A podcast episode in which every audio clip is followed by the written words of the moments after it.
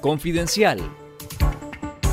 Esto es Confidencial Radio, las noticias con Carlos Fernando Chamorro y los periodistas de Confidencial y esta semana.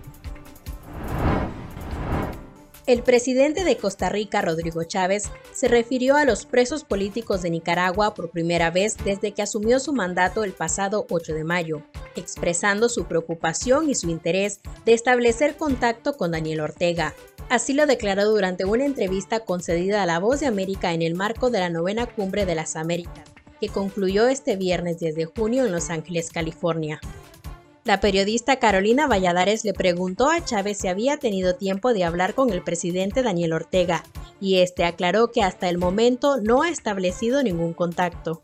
A mí me encantaría conversar con él para el tema de los presos políticos. Eso es algo que a los costarricenses por tradición histórica e inclinación natural nos causa una severa preocupación y tristeza, pero no, no he hablado con Daniel Ortega. En la misma entrevista, Chávez solicitó ayuda para atender a migrantes y refugiados en Costa Rica. La ayuda hace falta de los países que más se benefician de la generosidad de Costa Rica, refiriéndose a países que tienen más recursos, porque si no, esos migrantes se irían para allá, expresó Chávez.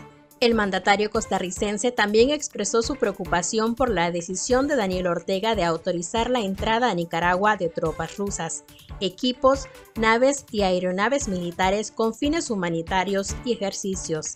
Aunque es una actividad de rutina en la que también se autorizó la entrada de uniformados del resto de Centroamérica, Estados Unidos, Cuba, República Dominicana y Venezuela, la maquinaria propagandística al servicio de Putin sobredimensionó el anuncio, haciéndolo ver como una oportunidad para ponerle presión a Estados Unidos.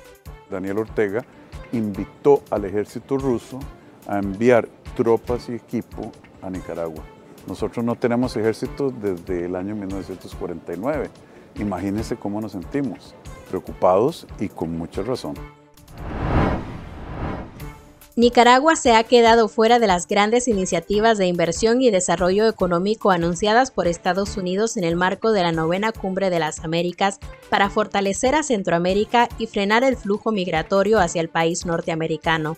La principal iniciativa es la inversión privada de 1.900 millones de dólares por parte de 10 empresas estadounidenses para Guatemala, Honduras y El Salvador, anunció este miércoles la vicepresidenta de Estados Unidos, Kamala Harris, de acuerdo a un reporte de France 24. El segundo anuncio apunta hacia el emprendimiento económico de las mujeres en América Latina y la tercera iniciativa expuesta por Harris es la presentación de una iniciativa de 50 millones de dólares para abrir puertas a jóvenes de El Salvador, Guatemala y Honduras en el mercado laboral.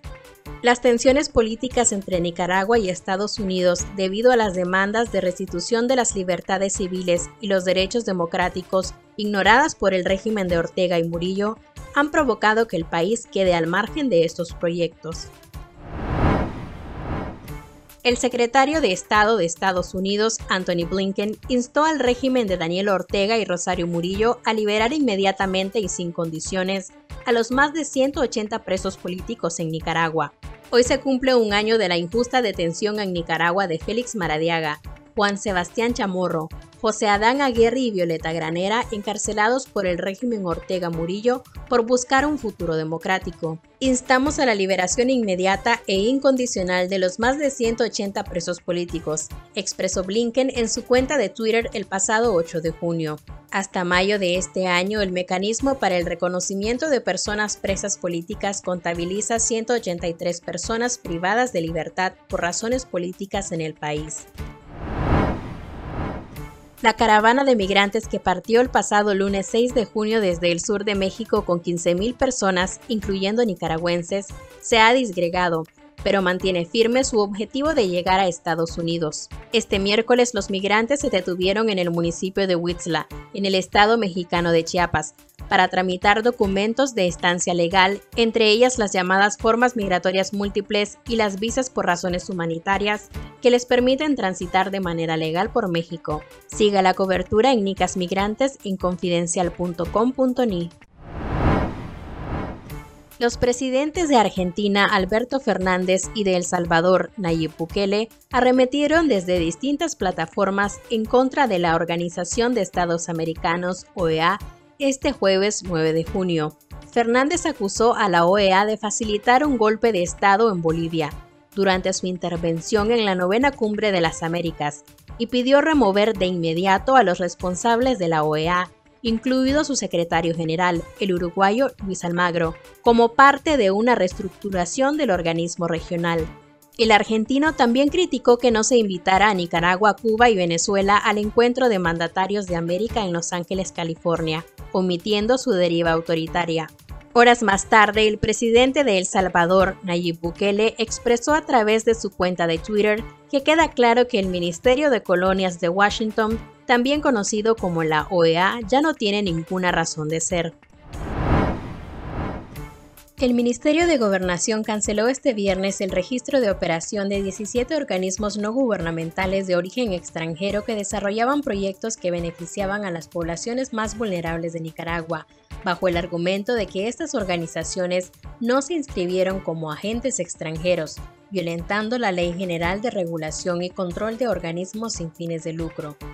Entre los organismos cancelados se encuentran ocho provenientes de Estados Unidos, cuatro de España, uno de Holanda, Italia, Inglaterra, Reino Unido y Alemania respectivamente. Con la cancelación de estos organismos, el MIGOP ya acumula un total de 469 asociaciones, fundaciones y ONGs canceladas desde noviembre de 2018. Esto fue Confidencial Radio. Escuche nuestros podcasts en Spotify y visítenos en confidencial.com.ni con el mejor periodismo investigativo. Confidencial, 25 años investigando y contando la verdad, la política, la economía y la sociedad. La aspiración de un país con democracia, prosperidad y justicia. La corrupción, la pobreza y la violencia los temas que afectan e interesan a todos los nicaragüenses. Revelamos la verdad que otros ocultan, fiscalizamos el poder, promovemos el debate público, hacemos periodismo independiente. Por una ciudadanía crítica y mejor informada. Contá con nosotros, estamos cada vez más cerca de vos. Nunca podrán confiscar la verdad. Confidencial, conectados con la verdad.